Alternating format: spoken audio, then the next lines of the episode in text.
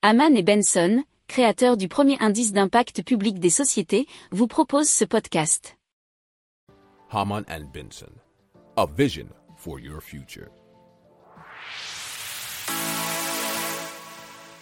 Le journal des stratèges. Alors le CETIM, qui est l'Institut technique de l'industrie mécanique, va créer un centre d'ingénierie et d'essai sur les matériaux liés à l'hydrogène.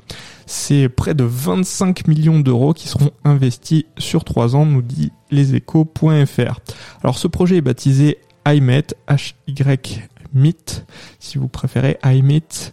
Euh, et, le CETIM étudie deux sites possibles, le Technocampus Composite de Nantes ainsi que la friche de Michelin à Roche, à La Roche-sur-Lyon en Vendée.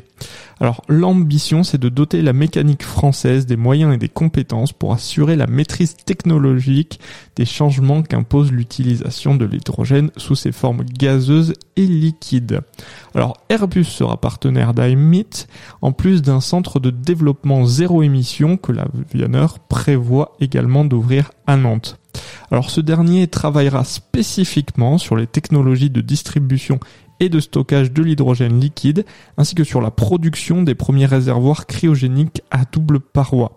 Il s'agit de contribuer à la réussite de l'avion zéro émission, qui est un avec un premier vol de démonstration qui est prévu dès 2026.